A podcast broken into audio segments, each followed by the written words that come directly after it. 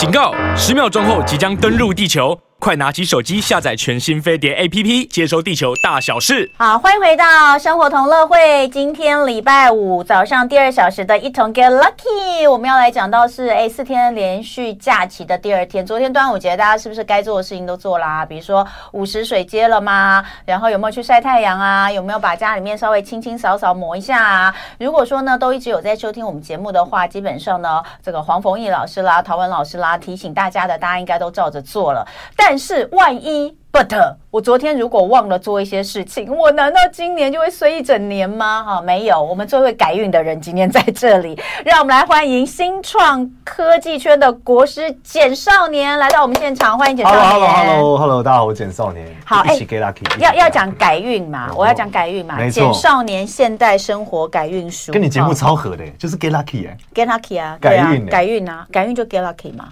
对啊，Get Lucky 不是得到运气吗？的吧？Get Get Get Bad，对，改运。嘿，讲到这个端午节哈，因为昨天端午刚过嘛，那我刚刚有讲一些，就是端午节就是一个重要的节日，然后会有一些习俗要做，像我刚刚讲的那些。那刚刚简少年有跟我说，其实过了端午还是有一些事情可以做。那我们为什么觉得这些重要的节日要做一些什么事情，真的会跟我们未来一年甚至是可能很久的运气有关？我们要跟大家讲一件事，嗯，其实大家都很少人去研究端午节的由来。就屈原不是吗？不是，屈原投江，屈原已经是中间了。端午屈原是发现有人在过端午节，然后提了一个需求，才有后来这些习俗。端午节的起点什么什么？你再讲一次。就是这故事，我好，我们先从端午节的起点讲起。好好，端午节的起点是拜龙节，就端午节是来拜龙的，就那一天是龙的节日。嗯，然后端午节基本上中国古代呢，这种节日只要很惨的节日，我们讲冬至啊，过为什么要过年？因为人很容易死嘛，所以要团圆。所以这个端午节，哎，要拜祭祖，也是因为五月五。慢一点，你的资讯量太大。我们要过，等一下冬至要团圆，是因为人很容易死吗？对，其实过年的逻辑是这样，就是你看中国古代节日的特色，就是为什么有叫团圆的节日，通常都是因为那一天很容易死人，就大家通常过不了，因为气候很恶劣，哦，或是作物很极限，所以皇帝就说那天放假，大家回去，因为可能是见最后一面。或者说一起度过，因为他如果在外面工作，很容易死在外面。嗯、那端午节是一个一样的节日，嗯、因为太热了。端午节是五月五嘛，然后它它它一热的时候，很多那种毒物啊、虫啊、蛇，对，那以前很容易蛇咬死人嘛，对，然后这个老鼠瘟疫嘛等等，那因为太热了，所以呢，这就就有趣，因为太热的时候呢，他就会放假，开始聚在一起。然后以前在古代中国南北方啊，他们习俗是不一样的哦，因为南方有水。所以可以调节这个温度嘛？嗯，所以当然还是有很多病，只是他们就会认为这个是他们这个水部分呢，可以调节温度的时候，他们认为水带来很大的价值，所以他们会做很多活动。那北方就不一样了，北方没有水，很热。你看北京这个地方哪有什么特别水？所以它太热就会热死人的情况下，他们认为五月五是一个悲惨的日子，不是一个庆祝的日子，是一个悲惨的日子。所以以前那个时代生的小孩呢，都会被爸爸送出去养。嗯，然后古代最有名就是孟尝君。嗯，对，就是鸡鸣狗盗之辈。对对对，对他为什么性格那么怪，就是因为他在五月五的时候被送出去。对，那反正总而言之呢，这个习俗就是要拜龙，因为太容易死人了嘛，又有毒，然后这些毒物他们希望好一点，所以就会拜龙。那起点是这样。嗯，那所以你才知道为什么要划龙舟。嗯，对，因为龙舟就是龙啊。他们就在祭祀龙啊，这是划龙舟不是要去找屈原吗？不是，不是，屈原投江要去找屈原，我记得是这样啊，不是。要去捞他。划龙舟是祭祀哇，那屈原这节日怎么来的？在古代的记载上是有人那时候在五月五的时候拜龙，那拜龙的时候会顺便拜一些英雄嘛，嗯，他们就是祭拜说啊，这个就是希望这个英雄保佑天下平安，就像我们最近一样嘛，希望英雄出来主持公道嘛，天下不公嘛，嗯，然后旁边出现个老人说：“你好，是在拜我吗？”嗯，就说。屈原，然后他就是哦，屈原对他说对，但是你拜的没有效率。他说怎么说呢？他说水中这个蛟龙啊，往往把东西抢走，但他们不喜欢吃这个粽子叶，还有五色神。你把它绑一绑丢进去，我就吃得到你拜的这个米了。他说是吗？对，所以你好烦哦！我刚很认真的在 想，太快了，这是小朋友的故事，小朋友的版本吧？历史故事不是不是，这个这个东西是神话啦，这个没有啊，怎么可能呢？你的意思是说，大家在拜龙的时候，突然间江边出现了一个老人，这个老人其实是屈原的这个屈原出来，屈原的灵魂，对，屈原的灵魂告诉大家说，所以那个时候他这个需求，就是你快递这个方式寄不到我，嗯，对，所以请你把粽子丢进去，哎，对，你把它做成粽子的样子，扔到水里，我就吃得到。哦，所以这是这个古代记载，这个为什么开始拜屈原？所以端午。端午这件事情，其实是因为刚好，反正端午这个节日本来就存在啦。但是呢，它其实跟屈原是后来屈原这个做了一个连结啦。划龙舟也不是为了要去找屈原。对，屈原是二代，一代不是屈原，一代是龙。哦，好好。那这件事情又有趣又来了。嗯。那为什么要拜龙呢？嗯。大家有想过吗？没有啊，我可以理解。如果你刚刚说那些毒物，什么蛇啊什么的，啊、蛇人家说是小龙嘛，对，啊龙就老大啊，啊我出来震他们啊，是一样的。对啊，就拜龙，拜托你，就是把这些你的这些小辈们收好，这样子。那有趣的是，这我们现在也很少这种被毒物了嘛。那台湾人有没有在拜龙呢？你有朋友在拜龙吗？没有，没有，对不对？嗯。但我想告诉大家，只要是个客家人，你都在拜龙。客家人吗？对，为什么呢？嗯、其实台湾早年的信仰里面啊，客家人是跟闽南人不一样，闽南人是这个公骂桌嘛，然后拜祖先。嗯、但是客家人呢，他可能上面不一定有神明，也不一定有公骂桌，嗯，但是他们会在这个祖先呃，在祖先的位置底下放一个土地龙神。所以看早年的客家的这个信仰上，他们家里面拜拜东西，那个底下都会有一个土地龙神，嗯，然后这个龙神就拜五路龙神，就东南西北中，跟现在五路财神很像，嗯嗯。那这个五路龙神呢，土地龙神为什么要拜土地龙神？是因为风水，我们不讲龙穴吗？嗯，所以他们就希望风水好，所以哦，这个神后来就变成了一个什么东西呢？就是现在年轻人每天在问我的，嗯，叫做地基主。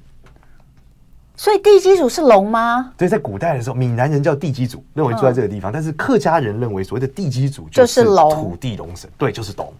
哦，所以两个事情合一以后，就会变成大家常问我说：“老师，那到底要不要拜地基主？”嗯，那更有的人就会说地基主是孤魂野鬼，但不是。因为他可是土地龙神哦，所以地基主没有不能拜啊。所以地基主就是地那个地的龙。没有没有，可是你刚刚讲的是客家人的习俗，会不会大家的解读是不一样？哎，在台湾后来合在一起了，因为台湾现在客家人不会讲客家话。那我 问你，那那那 那个那那个对岸，比如说东，因为因为这个其实大家的习俗，其实东方的习俗，哎，在大陆就很不一样。每个大陆有地基主这个东西吗？呃，有，但他们每个称呼不太一样。哦，对，但是但总之地基主不是孤魂野鬼。呃，不，基本上这是在闽南人有一派说法是这样，但事实上以龙的逻辑是比较合理的，也有可能地主真的是孤魂野鬼，但他可能是一个团队，里面龙是老大。嗯，你有龙对吧？你想孤魂野鬼怎么干得赢龙呢？龙一定把它咬死。嗯、所以龙，但龙穴这件事呢，在我们风水师的生活中真的是存在的。我们常常有个词叫血吉藏凶，嗯，什么意思？就是藏是下葬嘛。穴是血很急，但藏也要藏对，藏错一样会出事。嗯，那这个藏凶是怎么发生的？往往是时间不对。第二个点是什么？你没有搞定当地的龙，它现在都叫龙穴了，怎么会没有龙呢？嗯，所以呢，我们基本上风水在找龙穴的时候，一定要先跟龙沟通，说我们要把这个人葬在这里了，那能不能让我开始挖龙？这个可不可以接受？嗯。若不接受，以前古代很多传说啊，就睡觉的时候都会梦到龙来脑海里说：“这块地是我的，嗯、你拿了这块地没有问过我，对，所以你要出大难。”因为我我我我只知道，就是我们自己以前在播新闻的时候，其实曾经播过好几次有跟这个有关的，嗯、比如说可能某个比较大的家族，对哦，他们的墓，然后就就说：“哎、欸，后来这个发现什么？这个最近事情很多，然后就发现哦。”他们的一个地方，什么地方现在好像有什么什么东西过了，然后这个地方是是他们的呃，可能他们的就是讲说是龙穴，但是好像什么龙头被断了，对对对，什么之类的。那或者是甚至我有讲过，我有听过是讲整个台湾国运的，是。就说台湾其实也有一条，以国运来说，以国家的运势来说，其实也有一条龙，然后我们的龙。什么龙头在哪？龙龙龙的脊椎在哪？什么不能断？对对，我是有听过这些啦。但是这个东西一般现在不会有啊。我们谁有墓地啊？对大家都烧一烧，然后放在罐子里啊，然后放在灵骨塔，不然就撒到土里啊，撒到海里啊。所以以后不会有这种说法了。应该说，有钱人可能还是会找大墓园啊。对啊。但是嗯，一般人本来就比较难。嗯。那另外一个点就是说，其实这个龙就分大小而已。其实一般的地上也有住着原来的灵魂嘛。所以我们才说为什么要拜土地龙神？那如果你端午节没有拜，就可以趁着，哎，就是端午节后是归天嘛，然后最近赶快去拜一拜，因为你的风水哦，有时候你知道地气这东西很难讲，就是你你肉眼看你请风水师做了，可是实际上你自己也不知道很多气对你的影响和当初这些我们讲那些能量的影响，嗯，所以你这时候就可以去什么去庙里拜土地龙神，但在家里面也可以啊，有人会在家里拜地基主。但一般来说，其实庙就有龙神，一般大庙后面都会有龙神哦。为什么？就是因为那个庙建在那块地上，那个龙穴上，嗯、那个龙神被供起来。所以一样，就是说，呃，可能也是去，比如说住家附近的嘛，住家附近的大庙，然后去拜那个庙可能要很大才有机会。哦、如果是一般小的土地公庙，他们不会有。那我们像我们一般人家里根本没有拜地基主的呢？那一样啊，就是如果你真的不知道在家怎么拜，哦、你就去有龙神的庙，对，跟龙神交代嘛，嗯、就跟他长官嘛，就龙神，不好意思，我可以帮我跟我们。那他跟土地公有什么不一样？土地公不是那块地的主人。土地公是处理这些事和发配福分的人。土地公是你干的好事坏事嘛？他要分发给你，所以土地公干的事情是这个，给你，给你。但是他不是那块地的主人，他不是原住民就对了。但是龙是一直住在那里的人，不一样。哦，好好复杂哦，我真的觉得好复杂哦。不过确实就反正告诉大家，因为端午一般端午有没有拜拜啊？我不知道，家里面嗯，现在很少，现在很少。对，一般会其实里面他要祭祖。然后就我们这样讲，因为因为它很危险嘛。端午、中秋跟呃春节，基本上很多家庭如果有的话是会有拜拜的嘛，对不对？对对，所以就是说，呃，大家这个今天要讲的就是说，哎，你如果端午节昨天有做一些东西，然后其实端午应该也要拜土地龙神，对，要拜龙，要拜龙，拜龙。端午起源于拜龙，对，所以那以现在来说，我们没有龙，但是我们有土地龙神，对。端午应该要做这件事，如果没有做的话，哎，今天可以不做。那有龙神的，比如说像刚刚讲，如果客家的朋友有的话，也可以拜。那如果没有的话，有拜地基主的也可以拜，因为现在合在一起了。哦你拜地基主，其实就是在拜龙。OK，好，欢迎回到生活同乐会。今天礼拜五一同 Get Lucky，我们请到现场的是简少年。嗨，呃，简少年刚刚跟我们聊了一下，哎，端午节原来要拜龙哈。是是是。那另外，我刚刚有讲到，就是我对于八字这件事情也觉得蛮好奇的。对。呃，八字，八字这个这个这个由由来是怎么来的？哦，八字的故事比较有趣啊。八字起点只有六个字，嗯，不是八个字。八字是在呃这个宋朝以前的一个古代的算命技术啊，嗯，但是算命技术的逻辑是，因为这个中国古代的天文历法是天干地支决定的嘛，那天干地支也有五行嘛，那古代中国人认为是天人相应的，所以天地是金木水火土组成的，人应该也是，嗯，所以其实所谓的八字只是时间轴，就跟现在的这个西历的时间一样，叫一九八七年，例如说八月二十二三点生。它只是有逻辑而已，所以是什么丁卯年甲午日什么对不对？等等一样，它其实就只是一个日期的计算，那只是刚好中国的历法的日期可以转换成五行，而西元不行。你看到八月你没有概念嘛？你不知道是金木水火土什么，但只是刚好它可以转换。然后因为可以转换之后，他们就认为人跟万物都是一样的，就是我们可以简单理解，这个秋天出生的树木一定是比较干枯的，嗯，春天出生的树木一定容易长得好。所以他就认为人是一样的。如果你是春天，你的五行是春天出生的树木，那你就会长得比较好；你的五行是春天呃出呃秋天出生的树木，你就会比较惨。类似这样。所以呢，最后就开始延伸了六个字。嗯，直到后来大家发现六个字不是很准，结合了西方的占星逻辑之后，大家发现再加两个字会比较准。所以呢，八字后来就变成六个字变成八个字了，简单就加上几点神。有点像是你现在看到这个双子座、水瓶座，你算算觉得没那么准，你发现啊，占星学要加上几分啦，嗯，所以才会准嘛。所以逻辑是一样，它就后来加上几点几分之后才有时辰，就时辰也是两个字嘛，所以才变成了八个字。八字逻辑是这样来，那后来才慢慢衍生出各种的不同技术了。嗯，那八字轻八字重，你知道我们以前听到的八字轻重，我都只有唯一会跟这个。呃，会不会见鬼这件事情 做连结？但是这到底是怎么？这这这个是这个不是真正的八字轻重要告诉大家的事吧？应该说这件事得回推到这个传说八字星都是我们伟大的祖师爷，就是袁天罡跟李淳风发明的。对，那袁天罡、李淳风干过什么事呢？嗯，如果你看过武媚娘传奇，你就会知道了。嗯，就是他就是断定这个武则天就是武则天的人。对，他就是看到一个小孩嘛，然后就说啊，可惜是男的，如果是女的，就是皇帝。就真的是皇帝，有这个故事哦。那个就是袁天罡，对袁天罡。然后后来他就是当皇帝的时候，袁天罡刚好是那时候的那个叫做什么钦天监的人嘛，类似这样。钦天监就关关心的。那他其实做这个事就是方便大家民间的人可以快速计算出这个八字重和轻。就你今天很菜，你也可以根据数字加减之后，你就知道这个命是很好的命跟很不好的命。嗯，大概是这样。所以那八字轻就是说你这个命相对来说，在中国古代认知是个不好的命，嗯、所以就比较轻，比较轻就可被欺负。哦，了解了解。可被欺负就会看到鬼，以前这样。嗯，那比较重就是你不好欺负。例如说你这个八字算完之后，哇，这个将军命，嗯，不好欺负。嗯，那不好欺负就鬼就不敢出现在你面前啊，看到你就跑了，对不对？嗯，就逻辑是一样。嗯，所以八字轻重真的会影响人生吗？通常极端一点会。就例如说八字大概五两六两以上，嗯、这个人基本上事业成就一定会相对比一般人强。而八字如果在大部分人像我们都在三两多上下，嗯、三四两都是很正常的。那、嗯、如果轻到一个程度，比如说二两多，那你的确发现这个人是过得比较坎坷一点。哦，真的、哦。对，所以中间这件事大家都差不多，以但是很少跟很多这种东西，这种东西其实都可以拿来做那个统计嘛。所以根据统计，真的是这样吗？比如说，比如说，好，我们郭董好了，对，他八字很重吗？哎、欸，郭董应该是一定八字很重的，对，他太极端了，极端人事物的八字一定很重。嗯、然后尤其要看那种出身很低、爬很高的，一定是准的。但如果王永庆啊，呃，对，王永庆一定也是准。如果你是那种出身很高、啊、又在那个位置，可能就不一定。原因是因为这个为什么很多人说统计算不准？你看这个差异怎么？因为他们他没有理解一件事，算命不能算底。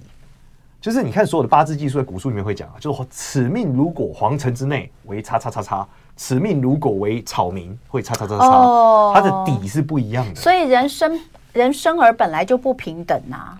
而在古代是啊，本来就现在讲这有点危险。不，现在其实现在其实也是一样啊。你不是讲说你出生就是你你你就是什么投资不如投胎。就是说，好好投资不如好好投胎。只是投胎有时候我们没有办法自我决定，就是你要看你生在哪一个家庭嘛。对，我就是宏观跟微观啦。因为在道教逻辑里面，天地不仁，视万物如刍狗。基本上，COVID 一发生，你得死还得死。所以对他们来说，对天地来说是很平等的。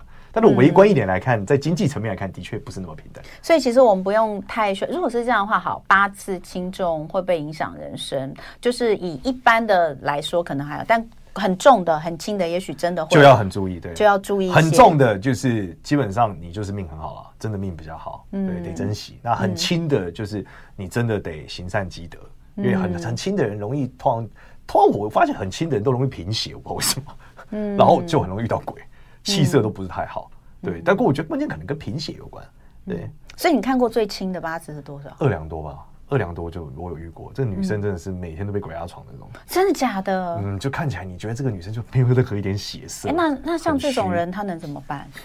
行善积念经啊，修炼啊。哦，对啊，然后做我们这一行算命啊，她就会奇准无比啊。或者是就去修行。哎，对对对对，修行修行有很多种啊，对对对，看她选哪一种。哎，八字轻的人算命特别准啊。对对对，因为他他他跟另外一个世界很近，他可以交换资讯嘛。对啊，因为他可以看到灵体啊，例如说他可以看到别人后面有跟什么，他就可以大概推敲出一点东西啊。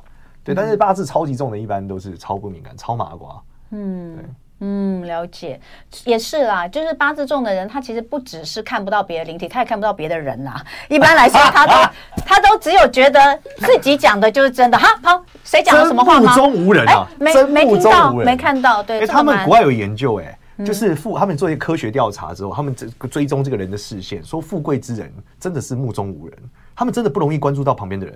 就走在路上的时候，他们就走过来，然后统计说你看到了多少人？他说嗯两三个，然后穷人就是看到超多的。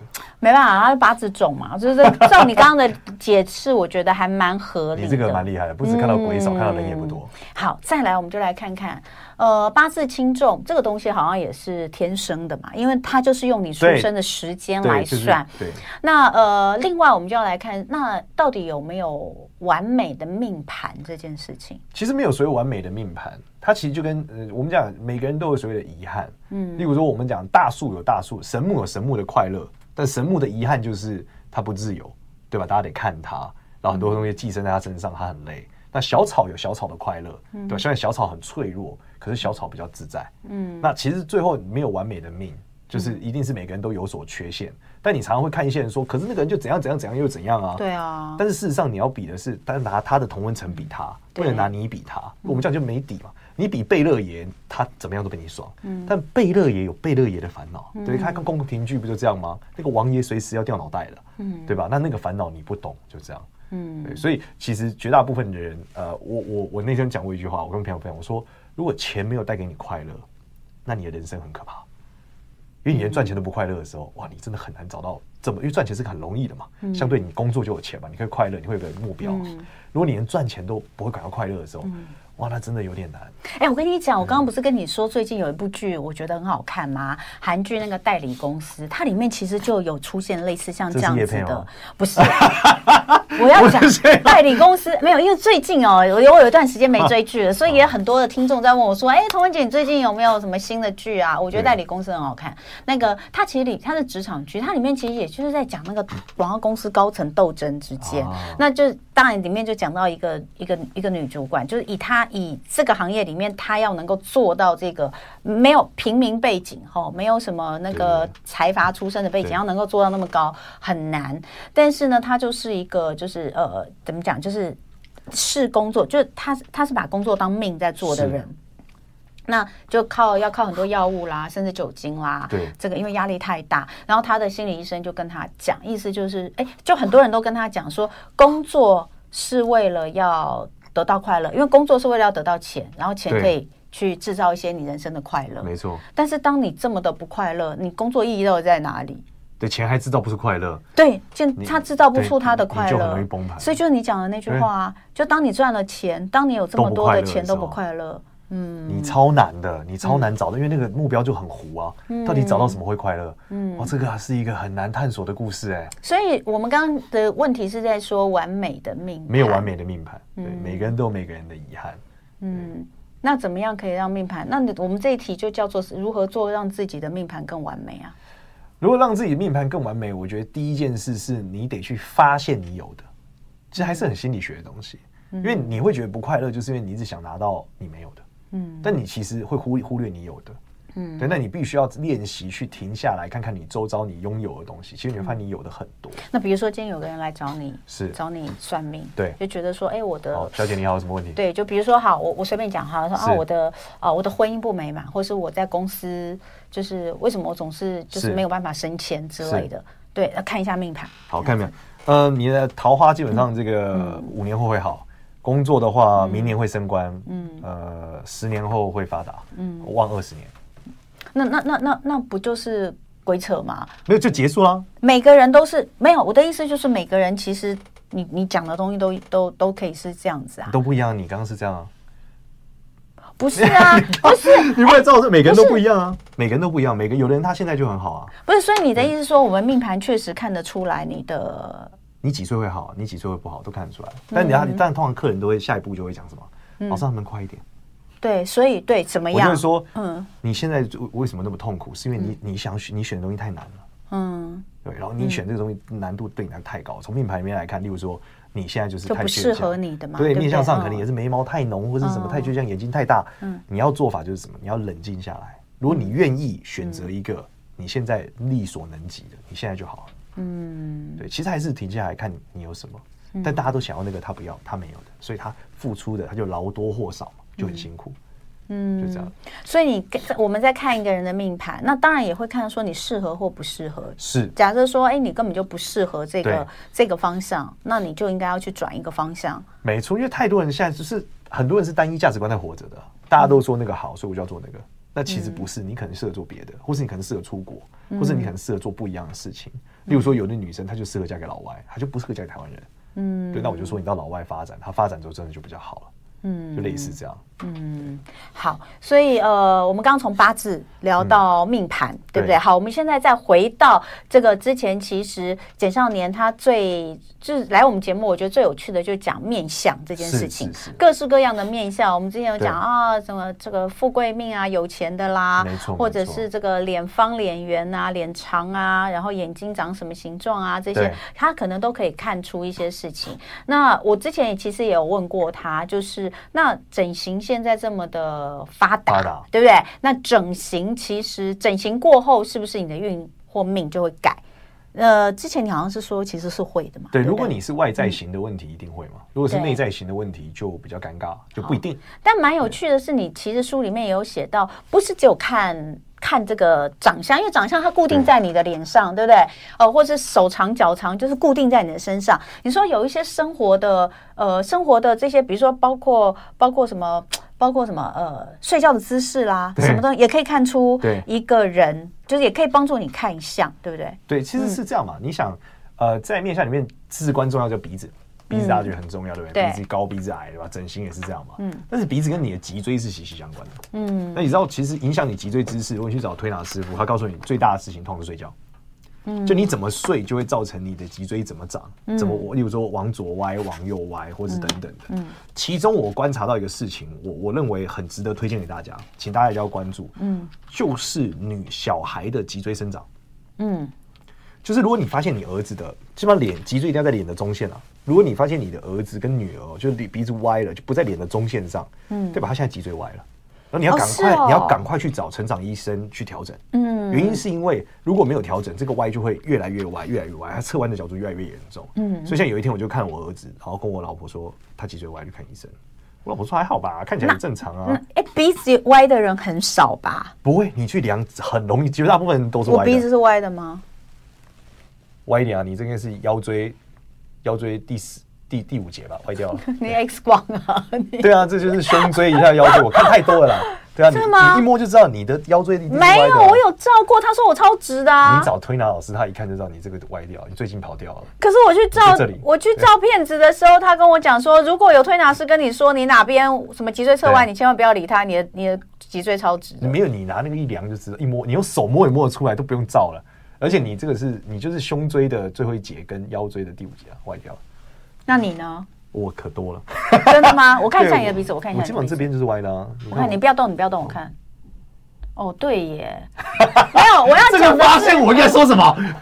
耶！我要讲的是没有，我要说的是，我们大部分看鼻子都觉得是正的，但是要这样你这样讲，就是要细看才觉得。对，你看他们一定也是歪的啦。对，每个人的鼻子都是都是有点歪。对，你看他，哦，他是不是往左斜？往左，对不对？对，有点。你也是啊，你也有一点点。就是歪的，大家都是歪的。所以，但是小孩这个要提早看，因为小孩不应该是歪。所以你的意思说，我们小的时候其实是正的，是慢慢变歪的。没错，因为你的姿势不正或干嘛。然后，尤其是什么，我发现最严重都是小女生。真的吗？因为女生长比较快。他会忽然长高，然后他他们干嘛？喜欢坐在书桌前弯腰嘛，这样读书，这样一读，他一弯就整个上去了。嗯，就所以女生最严重，女生脊椎侧弯都好严重，好严重，都是那种插到肩胛骨那种。嗯，对，所以男生还好，女生最严重。那我们刚刚讲说有一些姿势，比如说睡觉的姿势，你怎么看？像例如说，你你侧睡的时候，如果你你一般来说仰睡是想睡是比较不容易造成脊椎问题嘛？对啊。你侧睡的时候，如果你从都习惯都睡同一边，其实你脊椎就会歪向某一边呢。哦，因为你腰是不会正的嘛，你支撑又不对，嗯，对啊，所以古代佛陀才要教你怎么睡最好啊，他有个姿势啊，佛卧就是一个最健康的姿势。嗯，像特殊相学哦，在这个书里面其实有讲到，那有一个我觉得也很好笑，啊，不是很好笑，对不起，有一个 不敬不敬，我不可以这样不敬，就是看脚趾头。你知道之前哦，看到有关脚趾头的东西，我觉得很有意思，就是。你会在一些呃一些一些可能他可能是一些剧里面或是一个电影里面都会有男生说哦，他他没有办法接受这个女生的原因是因为他的他的脚趾头什么有一只长得特别长哦，对，就是那种什么你你们没有听过吗？一定有嘛，就是说哦，这个理由太烂。我跟你讲，我有听，我有我真有那，就是说他不选他他这个女人他没有办法，原因是因为他的第二只脚趾头长得是。突出去的太长了，就是突出去。他说这个脚他没办法、哦、这样。那但是呢，我在简少年书里面发现脚趾头也可以看相。好，欢迎回到生活同乐会。今天礼拜五，一同 get lucky，我们很开心请到的是简少年来跟大家聊聊现代生活改运，这也是他呃最新的一本著作里面讲到的。那呃，刚刚有说。很多地方都可以看出这个，不管看相啊。那有的时候是看健康，比如说刚刚你讲到什么鼻子啦，可能可以看得出脊椎啊。睡觉姿势其实主要也是在看脊椎。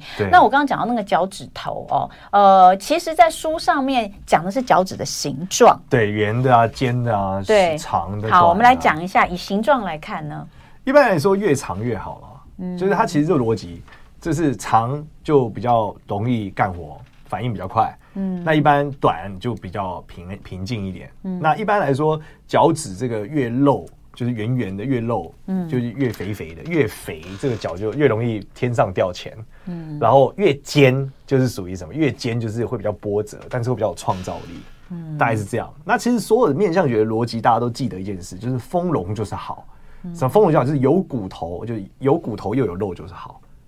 有骨有肉就是对，有肉无骨就是发也虚花，就是有肉但没有骨头，这个发不稳定。嗯，但是有骨无肉，这个就是很苦。哎、嗯，我们两个刚好今天都没穿袜子哦，所以我们来看一下，这样的就是尖尖脚趾啊。我没有，因为我指甲很长，我有做那个。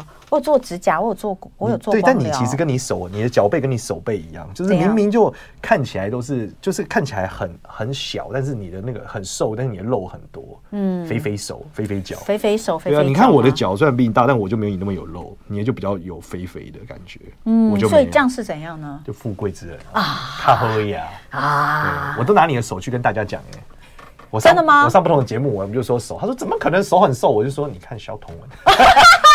所有主持人跟主播都说真的吗？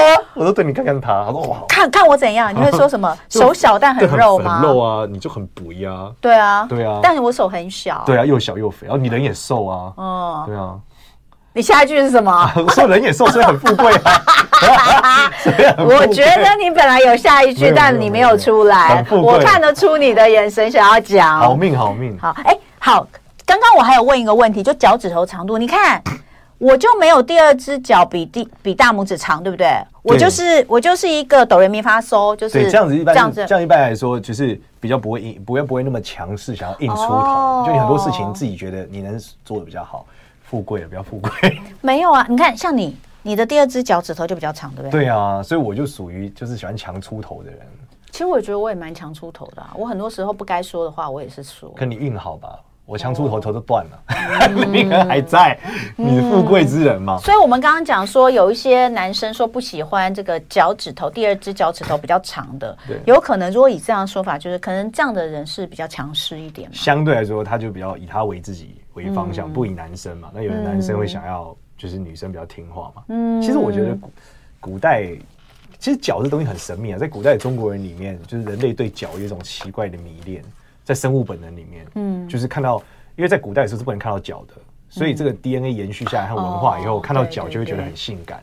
其实因为脚是一个被藏起来的东西，嗯，所以呢，所以大家你说看到脚趾头怎么样干嘛？我觉得东方是很少，比较少，对，也不会露脚趾头。对，但西方就看到很多经典，就在讲说什么。那种王子啊，就是爱上了这个公主的脚趾啊，这种。嗯，对，你看国外才会有这种什么玻璃，就是这个灰姑娘的对仙杜瑞拉的故事，他们直接嘛，他们可以直接去帮她穿上玻璃鞋。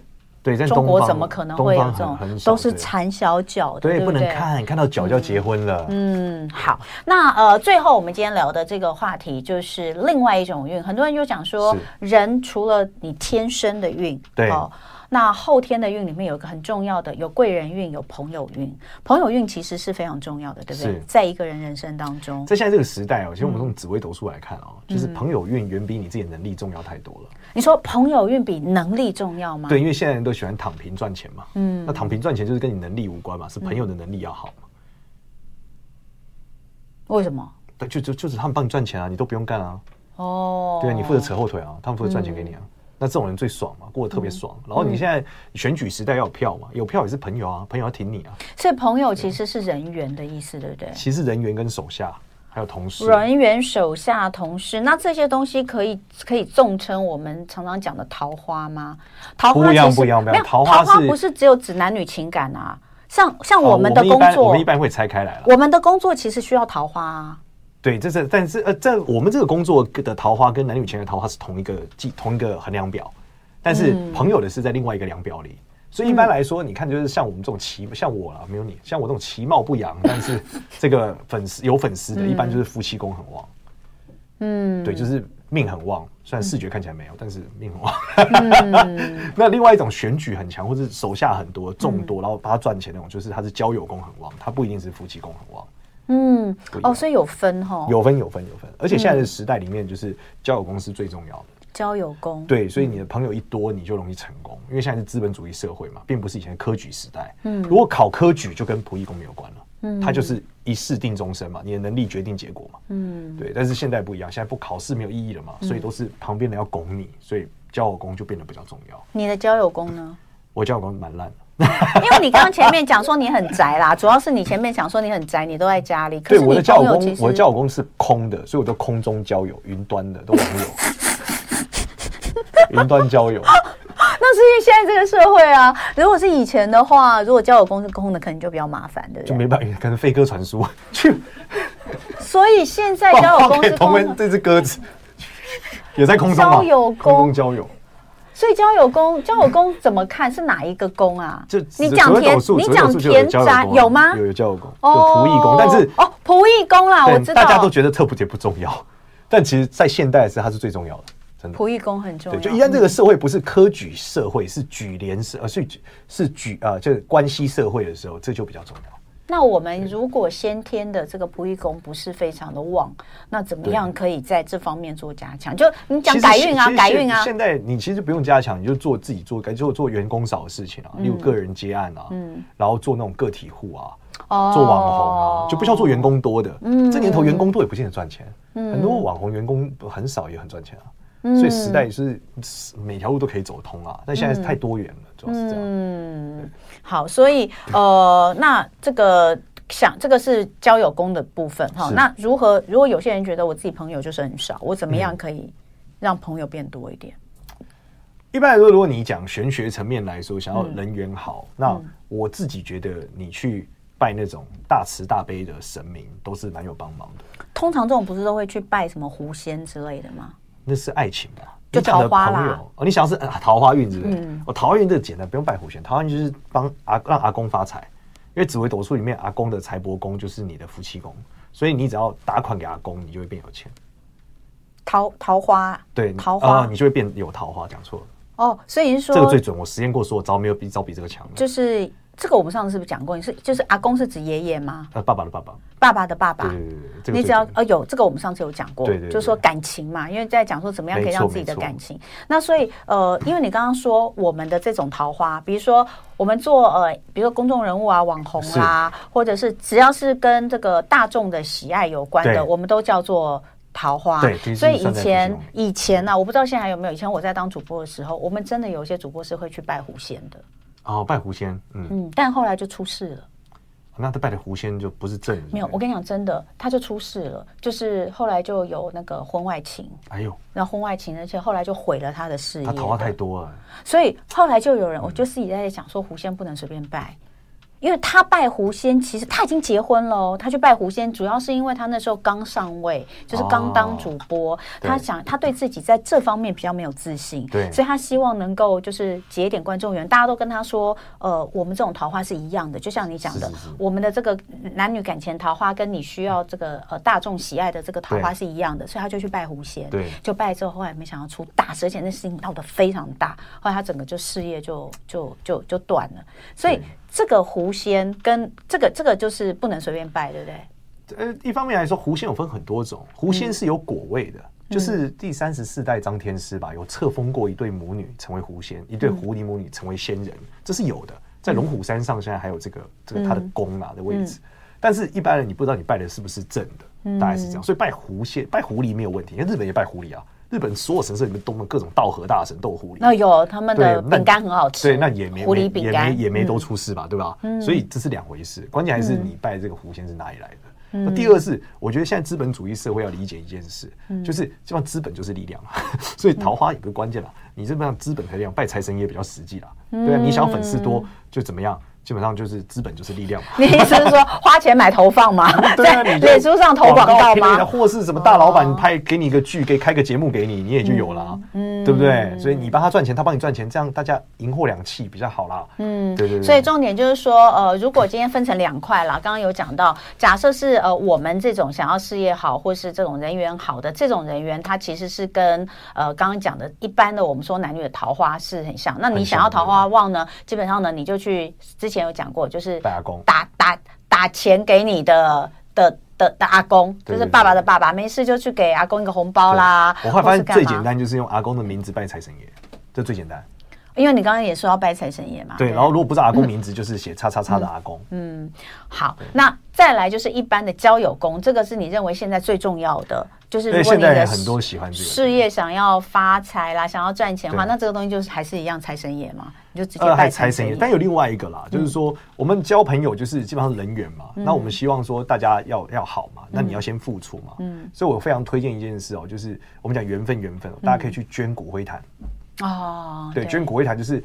这些人离开了嘛，他很辛苦，连一个骨灰坛都买不起。嗯、那你给他骨灰坛，你也算是交一个朋友嘛。对对，那这个朋友之后，这个善会涟漪嘛。嗯、你要这么多好兄弟，他搞不好这个人在他旁边讲讲话，说、嗯欸：“你对他好一点，他对我不错，嗯、那就变好了。”以前讲捐棺，现在讲捐骨灰坛，对不对？因为时代不一样了，现在都火化了。没有，现在没有棺，现在有棺，但是没有地了。因为棺完就烧了。对，现在棺也要烧，烧完你也要坛啊。对啊，不然怎么办？OK，好，所以今天呢，我们算是一个呃杂聊的状况，就是 Get lucky，什么都可以聊。那就是呃，在连假第二天，让大家轻松一下哦。那我们从端午开始聊聊，聊到最后，我们聊到一些运势怎么改。那不论如何，其实我觉得简少年，其实我觉得简少年其实也没有特别叫大家要做什么东西去改运。我觉得你你其实没有这种有，我很推崇早睡早起啊，只是大家都好像因为你讲的东西都是就是感觉很像生活习惯的一些东西，或者是什么的。那其实也许在生活里面做一些简单的事情，其实就可以让自己呃更开心一点啊，身体更好，健康一点，其实运应该就会好，对不对？所以今天很谢谢简少爷来跟我们聊天。那两天的假期已经这个今天第二天了，所以还有两天的时间，大家好好把握自己的四天端午连假，希望大家都平安、健康、愉快。那我是彤雯。我们生活同乐会下周一再见喽，拜拜，拜拜。